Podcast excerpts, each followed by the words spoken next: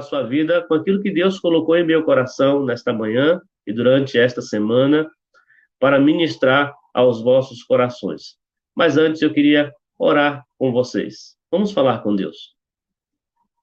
Amado Deus e Pai, louvado, bendito, exaltado, enaltecido seja o teu santo nome.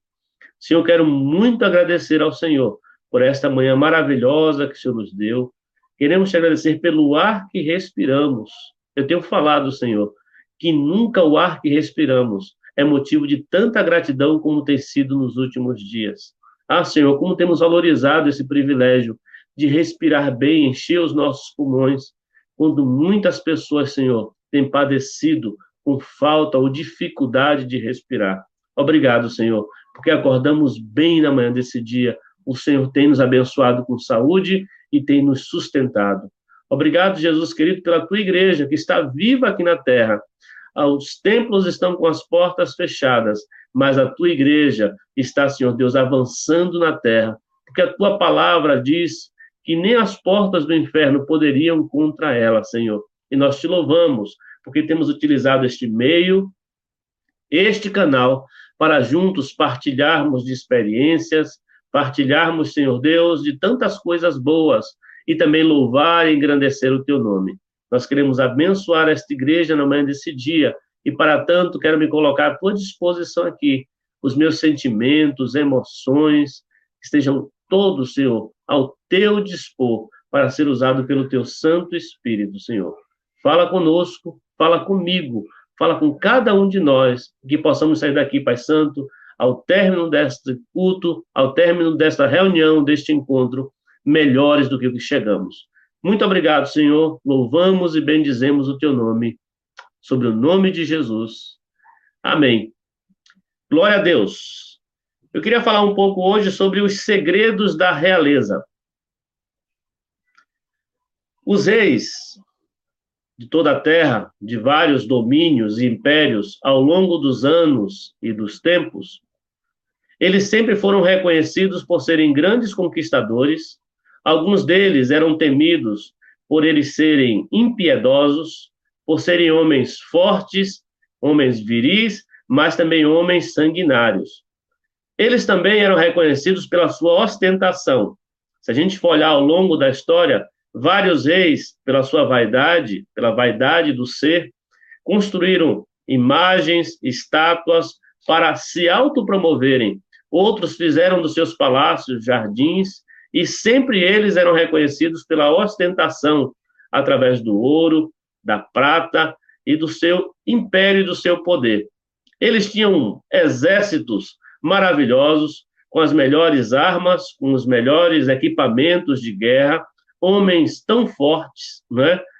E sempre se destacaram ao longo da história por essas características. Porém, eu queria falar de um rei que tem outros segredos. Era um rei que não se autopromovia.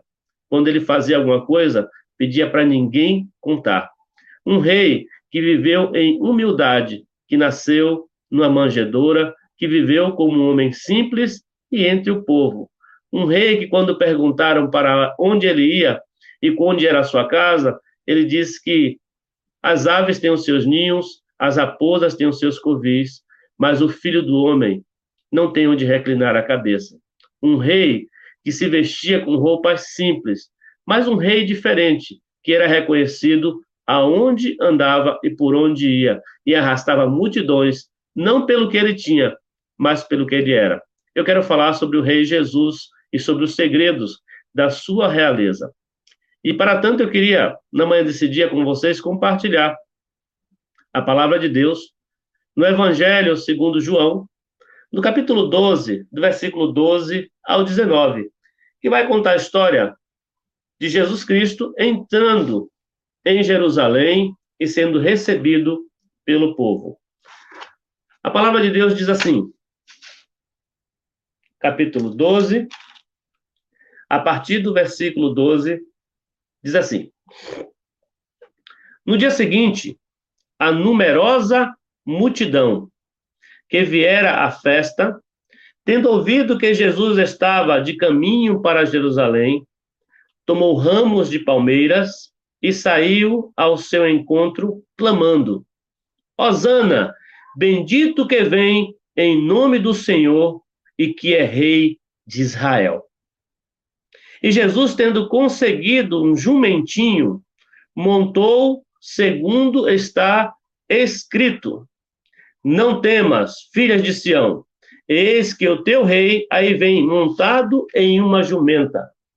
Seus discípulos, a princípio, não compreenderam isto. Quando, porém, Jesus foi glorificado, então eles se lembraram de que essas coisas estavam escritas a respeito dele e também de que isso lhe fizera. Dava, pois, testemunho disto à multidão que estivera com ele. Eu vou repetir aqui.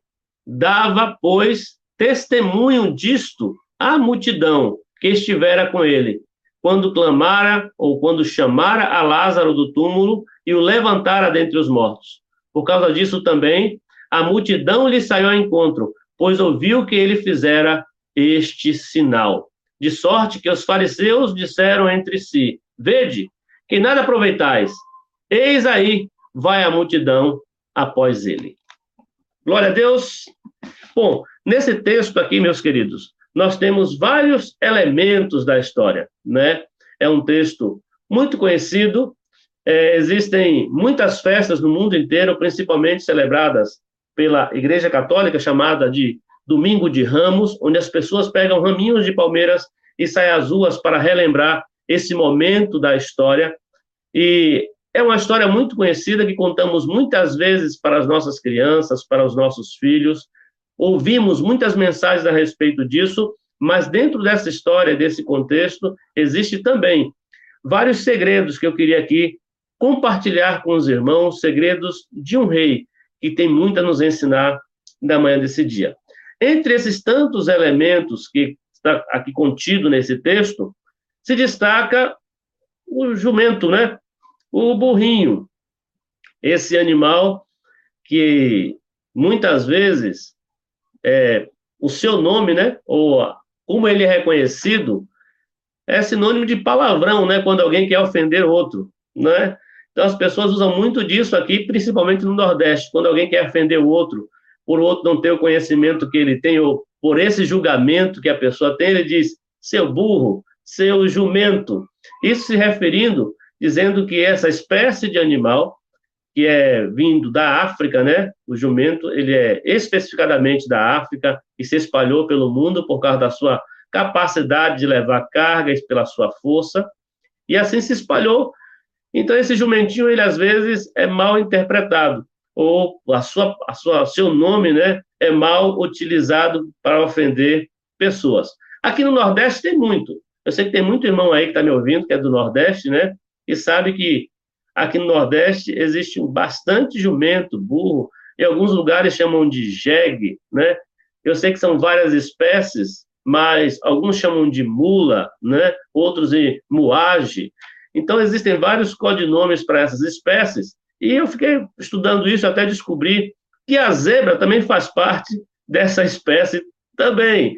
É um cruzamento lá diferente que se faz e de repente surgiu a zebra, né? Que também tem o seu nome às vezes, quando algo vai dar ruim, deu zebra. Então, essa, esse animal na história aqui do Cristo, ele tem grande destaque. E como eu falei aqui, ele é reconhecido aqui no Nordeste por ser um animal hostil. Ele tem muita dificuldade de ser domesticado. Esse burrinho, né, o jumento, como a Bíblia fala, né, ela cita que ele estava amarrado. O livro de Marcos diz que ele estava próximo da sua mãe. E dentro desse contexto, Jesus Cristo pede para os discípulos, Marcos, capítulo 11, vai narrar isso, né? Para que vá até determinado lugar, numa aldeia que estava próximo de Jerusalém ou de Bet-Fagé, onde Jesus estava, e ali ele pegasse o burrinho. Se alguém perguntasse a respeito, então ele falasse para as pessoas que eram os donos que o mestre quer este animal. Então, automaticamente, o indivíduo, ouvindo isso, liberou o animal e eles levaram para Jesus. E, por ser um animal hostil, e não sei quantos aqui tiveram experiência de montar em jegue, montar em jumento, ele é bastante bravo antes de ser domesticado. E o que me chamou a atenção nesse texto é que quando pegam esse, esse animal e levam até Jesus, e colocam capas sobre ele, e Jesus sobe nesse animal para poder entrar em Jerusalém, esse animal aceita simplesmente carregar Jesus Cristo sem nenhuma hostilidade. Uma outra característica dele também é que era um animal desmamado e estava amarrado. O fato do burrinho estar amarrado significa que ele era bravo, que ele não era um animal tão sociável com os demais. Ele precisava passar por um estágio de domesticação para que ele pudesse ser útil ao seu dono. Mas o que é que eu digo, o que é que eu penso em relação a isso? E quando esse animal talvez ver Jesus, ele reconhece que Jesus é o seu dono, ele reconhece que Jesus é o seu rei também e se sente privilegiado em conduzir Jesus. E o que, é que eu aprendo disso? De cara aqui para a gente brincar e se divertir também com essa mensagem, é que talvez o burro e o jumento têm sido muito mais inteligente do que muitas espécies humanas que têm não reconhecido ou que não têm reconhecido Jesus como dono e rei da sua vida. Então, quando alguém perguntar ou falar para você de burro e de jumento, lembre dessa história. Eles foram os primeiros, quando Jesus entrou em Jerusalém, a reconhecer Jesus como seu rei, como seu dono. Um outro elemento também que existe nesse texto, não é? É que o animal, segundo Marcos, capítulo 11, versículo 2, ele deveria ser desmamado e nunca montado. Era um animal que não tinha sido utilizado por ninguém. E o evangelista Marcos, ele vai citar isso nesse texto que eu acabei de mencionar para vocês, no capítulo 11, versículo 2, dizendo que era um animal que nunca foi montado, que nunca foi utilizado. E estudando a palavra de Deus, eu pude perceber, então, que esse animal foi utilizado dessa maneira por Jesus Cristo para que se cumprisse também aquilo que é a orientação de Moisés, vinda de Deus, para todo o seu povo nas leis cerimoniais, lá ainda no livro de Números e no livro também é, de Deuteronômio. Números 19, 2, Deuteronômio 21, 3, diz que todos os animais que fossem utilizados por sacerdotes ou por alguém que quisessem sacrificar em nome de Deus, eles tinham que ser puros, nunca ter tido nenhuma quebrar um pé ou uma perna, eles uma pata, eles nunca poderiam ter sido manchados ou utilizados em alguma carga ou em alguma utilidade de trabalho. Teriam que ser animais desmamados, novos e utilizados apenas para aquela ação que era o sacrifício. E aqui, mais uma vez, percebendo, olhando aqui, nós vamos ver que Jesus Cristo utiliza desses mesmos meios de santidade e de pureza para poder utilizar aquele animal. Ou seja, é mais uma vez a palavra de Deus se cumprindo em todo o contexto dessa história para nós podermos aprender aqui na manhã desse dia. Uma outra coisa que esse texto também cita é que esse animal estava amarrado. Já falei disso, mas existe algo aqui bem interessante e talvez, é, e talvez não, e com certeza é algo que você e eu já sabemos, mas que existe um significado aqui porque ele estava amarrado. Além dele ser um animal hostil, e estar ali junto à sua mãe, para que ele pudesse ter tranquilidade e poder ser domesticado, ele estava amarrado, e Jesus, no texto de Marcos, ele diz para os seus discípulos irem lá e, antes de falar com o dono do animal, desamarrar o animal. E se o dono perguntasse o porquê, então ele diria: o mestre mandou fazer assim. Isso simboliza também que Jesus Cristo ele veio para libertar aqueles que estão cativos, aqueles que estão presos. Até mesmo nessa história, nós podemos ver o Cristo, como diz lá o próprio Jesus em 8, 32 de João, 36 de João: se o Filho vos libertar, verdadeiramente sereis livres. Então, há uma explicação teológica também a respeito disso, tanto para os seus discípulos como para aquele dono, e logo mais a gente vai entender o porquê desse contexto também. Amém? Outra coisa interessante, meus irmãos, além desse animal estar amarrado, diz a palavra de Deus que o dono liberou o animal. Bom, Esse tipo de animal, eu já falei, era um animal de carga, ele era um animal útil para as famílias, e eles eram vendidos, eles eram negociados. Certamente a Bíblia não fala se esse homem era negociador de animal, não fala se era o único animal que ele tinha, mas a Bíblia diz que quando os discípulos chegaram e o foi questionado pelo dono, ele disse: "O mestre mandou". E ele então libera o animal de maneira é, com liberalidade, sem mais questionar, sem fazer nenhum outro questionamento o porquê que eles estavam fazendo isso, apenas a palavra do discípulo dizendo: "O mestre mandou", foi suficiente para aquele homem entender que precisava liberar aquele animal. O que eu aprendo com isso também é que todas as vezes que Jesus Cristo nos dá uma ordem e nós obedecemos e damos aquilo que temos e cedemos aquilo que ele nos emprestou, sempre voltará para nós em abundância. Porque no texto de Marcos também diz que Jesus Cristo, quando envia os discípulos, está lá no versículo 3 do capítulo 11 de Marcos, ele diz: Diga ao dono que eu vou devolver. Está lá escrito isso no contexto lá da história. Eu vou tomar por um tempo, mas eu vou devolver para ele. E ele libera. E eu fiquei pensando nisso, né? Quando aquele burrinho foi devolvido para Jesus e que a multidão viu, e certamente algumas pessoas viram que Jesus montou naquele burrinho ou naquele jumentinho, como diz a palavra, né? O quanto esse burrinho e esse jumentinho foi depois disso valorizado. Se ele era um negociador, quantas pessoas não deveriam comprar esse burrinho que Jesus montou? A minha pergunta para você é: se você soubesse que existe uma espécie aqui na Terra de jumento e que essa espécie é um descendente desse burrinho, quantas pessoas não queriam comprar a espécie do burrinho que Jesus Cristo montou? Agora imagine você, alguém que viu Jesus montado, o quanto não ofereceu depois para o dono daquele jumento.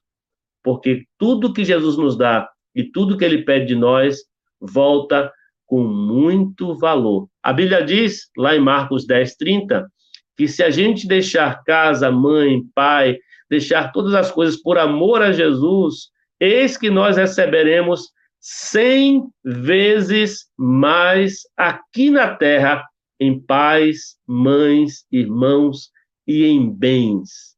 Significa, então, para a gente poder encerrar essa parte aqui, que tudo que eu dispenso ou tudo que eu libero da minha vida em prol ao amor a Jesus, tenha certeza que eu terei retorno em abundância.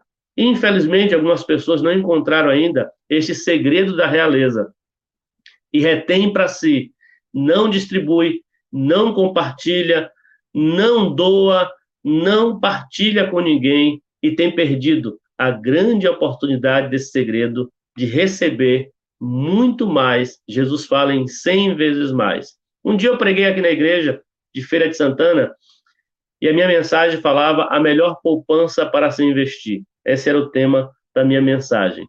E eu usei justamente esse texto. A gente às vezes fica procurando, né, vários métodos comerciais de investimento para poder ter um retorno grandioso. E a minha fala dizia justamente isso a melhor maneira da gente ter abundância na terra é investir no reino de Deus por amor a Jesus. Todas as pessoas que vivem ou já tiveram experiência desse tipo sabem que o retorno é com abundância. O retorno é com muita prosperidade. Esse é um dos segredos aqui desta realeza que é Jesus Cristo. Ele poderia, por exemplo, pedir um cavalo de raça, um cavalo bonito, ainda escolher a cor das espécies de cavalo, porque muitas pessoas que seguiam a Jesus já tinham sido impactados pela sua palavra e por aquilo que eles fizeram, mas ele não. Ele pega algo emprestado. Ele, com a sua humildade, ele pede para os seus discípulos ir. E eu poderia falar também da obediência dos discípulos, não é? Eles eram cegos na obediência a Jesus. Jesus dizia, vá, e eles iam. E muitas vezes hoje Jesus Cristo tem mandado a gente fazer algo ou algumas coisas a gente tem tido dificuldade em obedecer. E por conta disso, o milagre se torna mais difícil, por não sabermos como obedecer a Jesus, como os discípulos assim fazia.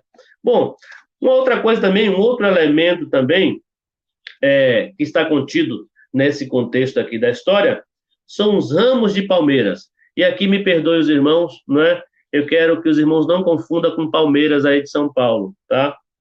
É, esses ramos de palmeiras aqui, eles têm em todos os lugares. É uma espécie que pode existir desde o deserto até a beira da praia, até no agreste, em qualquer lugar ele pode existir, em qualquer lugar do mundo, diferente do outro Palmeiras que não tem. Bom, vamos voltar para a mensagem aqui, para não incomodar alguns palmeirenses aqui. Mas essas palmeiras aqui significa alegria, salvação. Todas as vezes que um, uma grande vitória acontecia, ou que se erguia um novo rei, era cultura entre o povo hebreu ou judeu, eles celebrarem com ramos de palmeiras, que simboliza justamente a alegria, salvação, ou salvação ao rei, ou salve o rei. E as pessoas foram para a rua que seguia caminho para os portais de Jerusalém e começaram a se aglomerar ali. Nessa época podia ter aglomeração, né? Hoje a gente está com dificuldade de, de aglomerar, mas nesse tempo aqui poderia ter aglomeração, o povo estava ali, todo mundo junto, com ramos de palmeiras, celebrando e se alegrando. E por que as pessoas tinham ido lá? Existem dois tipos de pessoas aqui na multidão. E é interessante isso que eu vou falar para vocês. Uma das, uma das da, da, classe de pessoas, ou um, do grupo de, de pessoas que estavam ali nessa multidão, era pessoas que o próprio texto de João vai falar que eles ouviram falar a respeito da ressurreição de Lázaro. Então essa multidão disse: sério, Lázaro foi ressurgido com quatro dias depois de ser sepultado? Isso. Então as pessoas começaram a ir se aglomerando ali para ver quem era este homem. Isso era uma classe ou um grupo de pessoas que estava ali. Um outro grupo de pessoas que estavam ali, talvez, eram pessoas que tinham tido experiências próprias com Jesus Cristo. Logo mais adiante, eu vou explicar melhor isso para os amados irmãos. Quando as pessoas, as duas classes de pessoas que estavam ali, pessoas que tinham tido experiências com Jesus, pessoas que tinham ouvido falar de Jesus. E o que, que eles ouviram? Eles ouviram que Jesus tinha feito grandes milagres e grandes maravilhas, e por curiosidade, eles foram para Jesus. Foram ver quem era.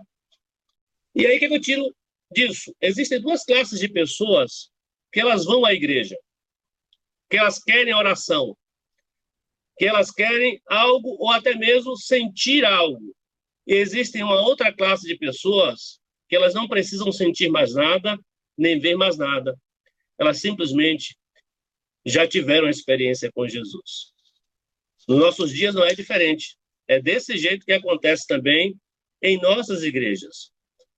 Uma outra coisa do contexto dessa história também é que a outra classe de pessoas, elas simplesmente tiravam as suas capas, tiravam as suas vestes, e elas colocavam no chão para Jesus Cristo passar sobre aquelas capas, sobre aquelas vestes. Isso também era cultural. E a cultura dizia o seguinte: quando um rei era erguido, quando alguém era reconhecido rei, as pessoas faziam esse gesto simplesmente para dizer: eu reconheço você como meu rei, eu reconheço você como meu governo, como meu governante, e por você eu tiro até a minha roupa, né? Tem um ditado aqui que a gente diz, rapaz, por você eu dou até minhas calças. Aqui no Nordeste fala isso, quando alguém é muito gente boa, que alguém quer emprestar algo a alguém, ou que alguém pediu algo emprestado, mas se quiser até minhas calças, eu te dou. Era um gesto justamente disso. Por você, Jesus, eu dou até as minhas vestes. Tudo que eu tenho pertence a ti. Era um gesto de reconhecimento da autoridade e do governo dessa pessoa sobre a sua vida. E o texto também vai falar, lá em Lucas 19, versículo 41, e essa história, meus irmãos, de Jesus Cristo entrando, e a, algumas Bíblias dizem a entrada triunfal de Jesus em Jerusalém. Não foi tão triunfal assim, né? Talvez a história está envolvendo parece ser muito realmente triunfante, algo maravilhoso que está acontecendo. Mas o que Lucas destaca, e os quatro evangelhos, Mateus, Marcos, Lucas e João, ele vem falar dessa história, todos os quatro relatam essa história, alguns com mais, é, talvez, como eu posso dizer, com mais detalhes, outros com menos detalhes, um mais de maneira sucinta, outros de uma maneira mais com maiores detalhes, com riqueza de detalhes. E Lucas, no capítulo 19, versículo 41, ele vai relatar que Jesus Cristo, quando entra, depois de passar por aquela festa, gente celebrando lá, uns ramos de palmeiras, outros jogando não é, as suas vestes no chão para o burrinho passar e Jesus passar por cima, reconhecendo a autoridade de Jesus. A história conta que quando Jesus entra nos portais de Jerusalém, ele chora. É impressionante isso, porque de uma alegria de ser recebido, de ser saudado, a tristeza dele saber que seria rejeitado. E sabe, queridos, ele olha para Jerusalém e ele começa então a lamentar Jerusalém. Ah, Jerusalém, se você soubesse o que está acontecendo aqui hoje, muita coisa poderia ser mudada, mas com vocês não reconhecerem isso, os seus muros serão destruídos, vocês serão invadidos, serão levados a cativo. Ah, Jerusalém, se vocês nem soubessem o que isso significa para vocês. E Jesus chora por amor a Jerusalém.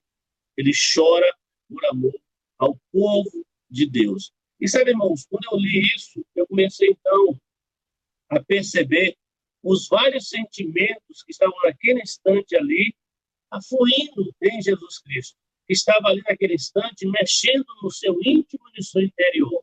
Como é que alguém pode passar por tanta alegria dez minutos antes e logo depois tem uma tristeza profunda, porque o apóstolo Lucas, ele diz que, o médico Lucas, ele diz que era com muita tristeza que Jesus chorou. E esses sentimentos eles estão contidos também em nós. Quantas vezes a gente se alegra num dia com o nascimento de uma criança e no dia seguinte pela morte de alguém que a gente ama? Outro dia a gente se alegra na igreja quando o testemunho que Deus abriu porta de emprego. No dia seguinte, talvez, ou pouco tempo depois, a gente se entristece por ter sido desempregado. A gente tem esses sentimentos ao longo da nossa vida e da nossa história. Isso prova a humanidade de Jesus. Existe uma grande discussão teológica ao longo dos anos se Jesus era 100% Deus e 100% homem. Então, existem várias discussões que dizem que não, ele era 100% homem, 100% Deus. Outros dizem que era parte humano e parte Deus. Outros dizem não, ele era totalmente humano, não tinha nada de Deus. Existe essa discussão, mas o que a gente pode perceber nessa história é que Jesus ele era como eu e como você. Está falhando aí? Melhorou? Alguém se melhorou aí a, a fala?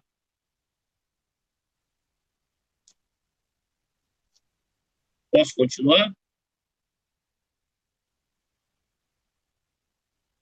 Ok. Talvez eu fale mais um pouquinho devagar, talvez seja melhor, tá bom? Bom, irmãos, eu quero aqui fazer umas aplicações dos segredos da realeza para a nossa vida, para a gente já para o encerramento desta reflexão, desta mensagem que Deus colocou em meu coração. Coisas que a gente pode aprender ao longo desse texto, dessa história. A primeira coisa que eu aprendi nessa história é falar sobre a humildade de Jesus. Quanta humildade mesmo sendo rei, mesmo sendo reconhecido como rei, mesmo sabendo que era filho de Deus, ele desejou ser humilde.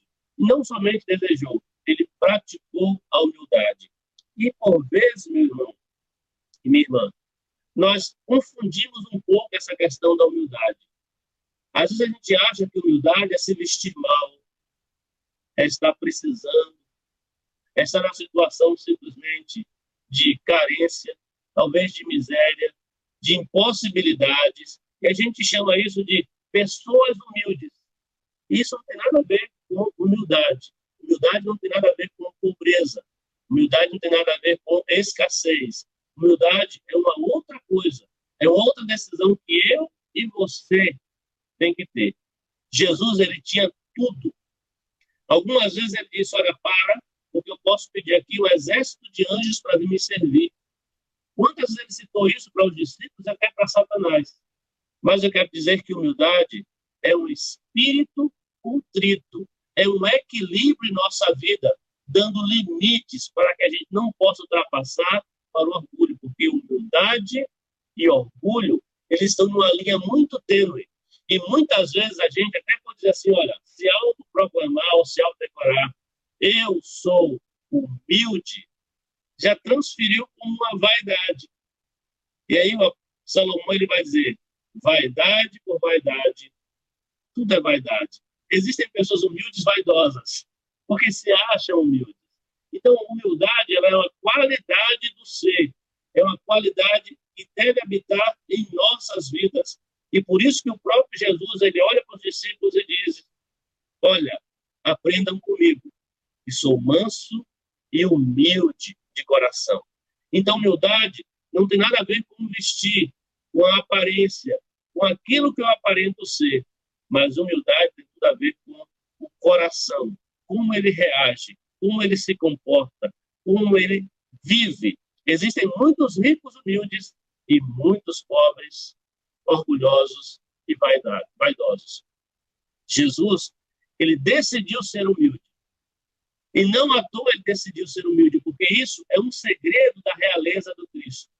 Ele simplesmente, em vez de como os demais reis que vieram de maneira com muita riqueza, com muita luxúria, ele veio vestido no seu íntimo de alma como uma pessoa humilde. E foi a humildade do Cristo que a todos nós atraiu, e por causa desta humildade, nós somos alcançados pela sua graça e pela sua misericórdia. O grande desejo de Deus, quando ele formou o homem, foi fazer o homem imagem e semelhança dele. A grande verdade de Cristo Jesus, depois da queda do homem, é que ele veio resgatar a imagem do Deus invisível em cada um de nós. E uma dessas imagens que a gente precisa refletir em nossa vida é a humildade. Tende em vós o mesmo sentimento que houve em Cristo Jesus, que sendo em forma de Deus, não usurpou ser igual a Deus, mas antes se humilhou e assumiu a forma de homem. Ele colocou limites na sua forma. E assim veio para nos servir. Então, se eu pudesse dizer para você o que é humildade, eu poderia dizer que humildade tem muito mais a ver com aquele que serve do que com aquele que recebe. Humildade não é espírito de miséria, nem tampouco com as vestimentas que não tem nada a ver. Humildade é o ato de desejar sempre estar servindo, o desejo que o outro sempre seja maior e melhor do que eu. Ao contrário do orgulhoso, presunçoso e altivo, que são características também que talvez pareçam com humildade, mas não tem nada a ver, é o oposto. É justamente pessoas que querem ser melhores do que as outras, superiores que as outras, e não se transvestem de humildade, de querer que o outro esteja bem. Eu, algumas vezes, no meu ministério pastoral, eu fui questionado por muitas pessoas, né? Eu era muito tranquilo. Algum tempo da minha vida, as pessoas falavam que eu, tudo passava a mão pela cabeça, né? E eu fui marcado com essas palavras de muitas pessoas. E sempre que eu poderia explicar, que eu tinha oportunidade de explicar, eu dizia: sempre que eu tenho que agir ou reagir como Cristo reagiria, como ele fazia. E Jesus é um excelente exemplo para a gente trilhar na vida, para fazer com os nossos filhos, em nossa casa, em nossa igreja, em nosso trabalho, no trânsito, em qualquer lugar. Às vezes eu estou tão preocupado no trânsito, gente fazendo, dizer, Deus, como é que o senhor agiria aqui? E eu começo a deixar todo mundo passar. Pode passar. Isso me traz tranquilidade, me traz paz, e isso ninguém pode roubar de mim e de você. Um outro segredo da realeza que nós podemos aqui também identificar nesse texto é que em tudo Jesus fez para ser santo. O ato dele escolher um jumentinho desmamado mostra a santidade de Jesus e a obediência a Deus e aquilo que Moisés tinha escrito na lei a respeito das leis cerimoniais. Em tudo que Jesus fazia, ele fazia para não manchar, não macular, não fazer igual aos outros. Então, Jesus Cristo, quando ele decide pegar aquele jumentinho, ele está decidindo, então, dizendo: Eu vou buscar algo que é santo, que é puro. E o que é que eu aprendo com isso, meu irmão? Tudo que você e eu devemos fazer deve ser analisado com antecedência para saber se é puro, se é santo e se agrada a Deus. Se há alguma coisa que pode macular a imagem de Cristo Jesus em minha vida, eu devo desistir, eu devo correr disso, porque a vontade de Deus é que eu e você seja santo como ele é santo. Eu queria abrir um aspas aqui, um parênteses bem grande, talvez, para dizer que existe também muitos cristãos que, infelizmente, usam da seguinte frase: Eu não sou santo. Eu não sou santo. E quando a frase deveria ser o seguinte: eu busco ser santo todos os dias da minha vida, porque essa é a vontade de Deus. É que você, crente, você cristão, seja santo. Então, até essa palavra, às vezes, está desconectada à nossa maneira de viver.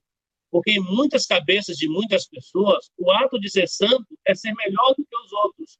E ao contrário, o ato de ser santo significa que eu sou diferente dos outros. Porque santo significa ser separado, ser diferente. E se você é diferente, você é santo. Continue buscando a santidade a cada dia mais, porque essa é a vontade de Deus. Uma outra coisa que eu aprendo no segredo da realeza é que o homem que abençoou Jesus com o jumentinho, ele foi muito mais abençoado também como eu já expliquei para vocês. Então, outro segredo é, quando eu dispenso com liberalidade aquilo que está em minhas mãos, aquilo que Deus confiou em minhas mãos, eu também serei muito abençoado na vida. E não tenho tempo aqui para contar para os irmãos a minha história, mas eu poderia dizer para vocês que eu estou muito louco. Eu, aos 12 anos de idade, era menino de rua.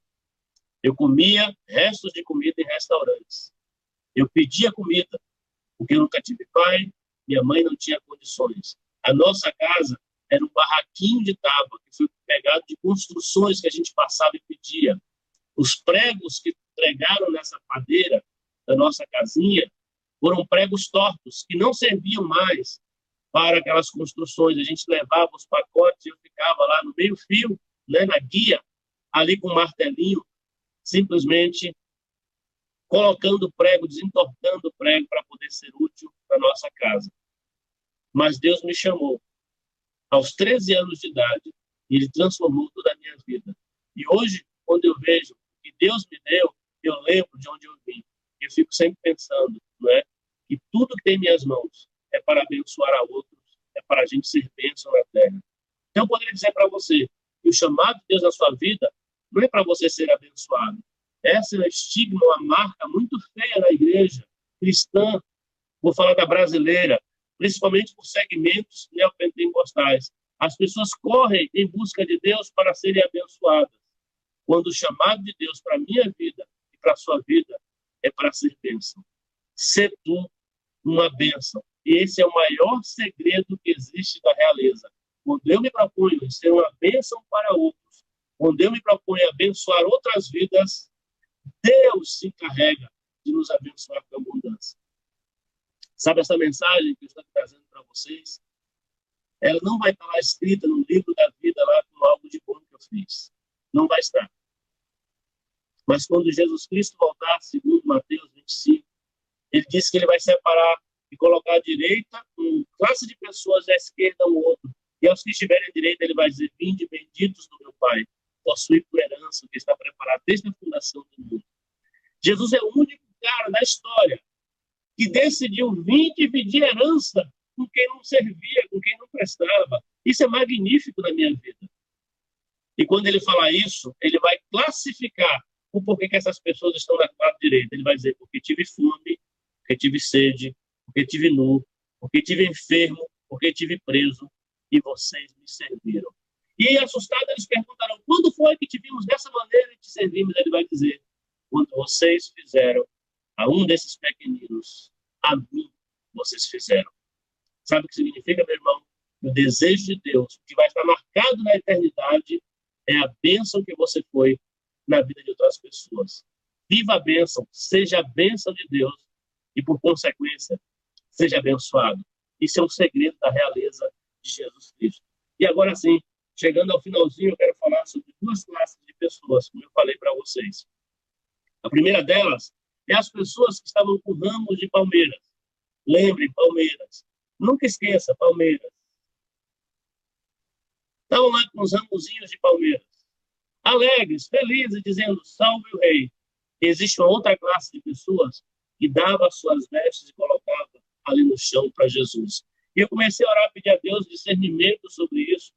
E eu estudando, encontrei então uma frase ou um texto do Charles Spurgeon, um dos grandes homens do século XVIII, um grande pregador, fez milhares de sermões, e no seu sermão 405 ele vai especificar o porquê disso. Ele diz que talvez a maior parte das pessoas que estavam ali com ramos nas mãos, apenas se alegrando e dizendo salve o rei, eram pessoas que tinham apenas emoções, sentimentos passageiros. Pessoas que apenas simplesmente ouviram falar de Jesus e tiveram a curiosidade de conhecê-lo.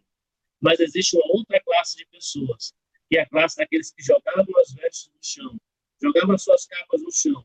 Então eu comecei a pensar quem seriam essas pessoas. E gostaria aqui de finalizar dizendo para vocês que talvez as pessoas que estavam ali jogando as suas capas, as suas vestes no chão, quem sabe se não foram os cegos que foram curados por Jesus? Quem sabe se não foram os aleijados que agora podiam andar e seguir a Jesus? Quem sabe que as pessoas que estavam ali jogando as suas capas e vestes no chão não poderia ser o, ser, o endemoniado gadareno, agora não mais isolado no cemitério, nos sepulcros, mas com toda a sua família, testemunhando o rei da sua vida. Quem sabe se Zaqueu, junto com a sua família, também não estava ali celebrando a Jesus e jogando tudo sobre ele, dizendo: Você é o meu rei, você é o meu dono. Quem sabe, meu irmão, quem estava ali também, os leprosos que foram curados por Jesus, que andavam afastados da cidade por serem indignos. Talvez, meu irmão, agora não mais, eles tinham dignidade e poderiam ter vida social e estavam ali para testemunhar simplesmente Jesus Cristo, o seu rei, o dono da sua vida. Quem sabe, quem estava ali, as ex-prostitutas. A Bíblia fala de uma, mas talvez foram muitas a que Jesus simplesmente não julgou, mas amou e falou para ela não fazer mais isso, para que coisa pior não acontecesse com ela, livrando-a da morte. Talvez quem estava ali, talvez o centurião, que foi até Jesus pedir para curar o seu servo que estava na sua casa. Quem sabe agora, o seu servo que estava ali, que não conheceu a Jesus, porque foi o centurião que o representou, e com a palavra do Cristo ele foi curado. Ele foi ali não somente agora para expectar, ou estar na expectativa em ver Jesus, mas talvez para agradecer, se curvando diante dele e entregando tudo que ele tinha como gratidão pela cura que obteve. Esses talvez declararam com toda certeza: Jesus é o meu rei, Jesus é o meu dono. Mas a outra classe de pessoas, talvez, oito dias depois, na Páscoa, estavam lá reunidos naquele lugar, dizendo: crucificam e solta Barrabás. Não tenha alegrias momentâneas com Jesus, mas sejam gratos no seu coração. Uma das grandes, um dos grandes segredos que pode ter na realeza do Cristo é tenha sempre um coração grato. Quem tem experiência com Jesus jamais abandona. Quem tem experiência com Jesus vai até o fim com ele. Ainda que inicie a jornada rindo, mas depois vai chorar com ele. Mas o final, o final é sempre o melhor. Os segredos da realeza seja humilde, seja santo e tenha muita gratidão na sua vida e seja generoso, seja uma bênção com todas as pessoas. Que Deus possa te abençoar, não somente hoje, mas toda a tua história nessa vida. Muito obrigado, meus irmãos. Eu quero, se porventura for permitido, orar com vocês aqui. Queria chamar o pastor Ailton também aqui, para a gente orar juntos aqui, em nome de Jesus. Pastor Moisés, Sorora, e o meu sogro vai fechar e vai orar com, com nos dando aí a bênção apostólica. Amém. Vamos orar, queridos. Pai, em nome de Jesus, quero muito te agradecer, porque a palavra, ela não é minha, ela é tua, Senhor. Tudo que eu transmiti aqui aos meus irmãos pertence ao Senhor. Nós apenas somos vasos, transmissores da tua palavra aqui na terra. Então a glória é tua, a honra é tua. A minha expectativa, Senhor, é que eles sejam muito enriquecidos e abençoados e que eles encontrem nos segredos do Senhor a motivação e a expectativa de cada dia mais, Senhor, ter intimidade contigo e ser realmente filhos e receber a herança que o Senhor tem para dar na eternidade. Que eles sejam bênçãos, que eles sejam edificados na tua palavra e que eles possam transmitir isso a outros, para que também outros sejam edificados. Para isso fomos chamados. Obrigado pelo privilégio e oportunidade de estar com os meus irmãos, os meus irmãos, a minha família. Muito obrigado, Jesus, pela vida do pastor Sidney, pela vida, Senhor Deus, do pastor Ailton, pela vida, Senhor Deus, do pastor Henrique e por toda essa igreja maravilhosa. Nós queremos agradecer e abençoar em nome de Jesus. Amém.